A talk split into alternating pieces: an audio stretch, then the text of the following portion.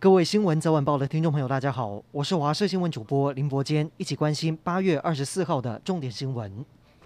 桃园有一名陆姓男子，今天上午九点在家中突然失去呼吸以及意识，被送往医院急救，仍然不治。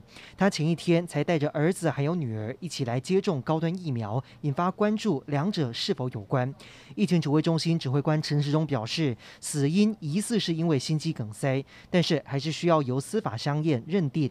陈时中也说，不会因此就停止施打高端疫苗，也会持续厘清男子的死因与接种疫苗的关联性。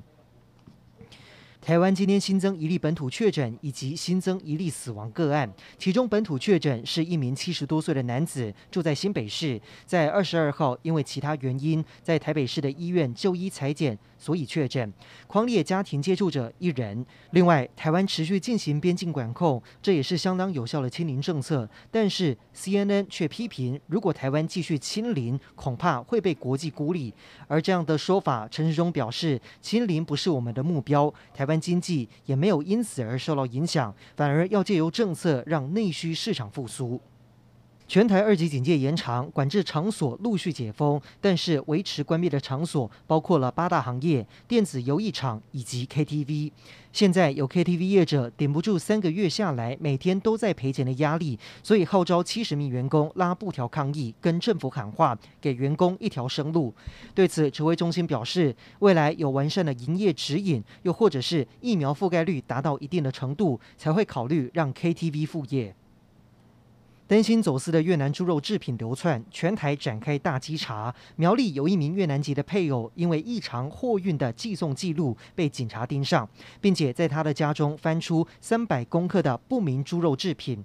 台中也查到猪肉月饼以及肉松。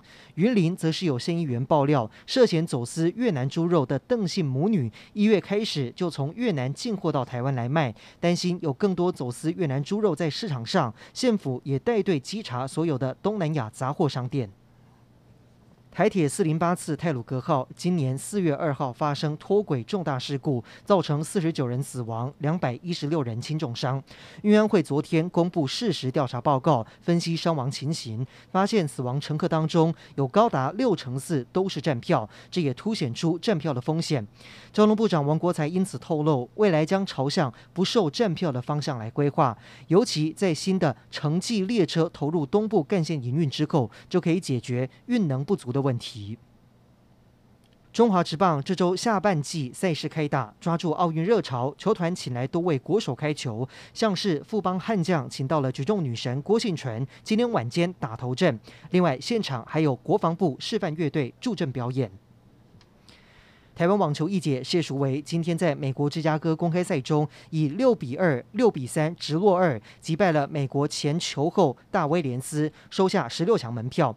这也是谢淑薇生涯中第一次跟大威廉斯交手。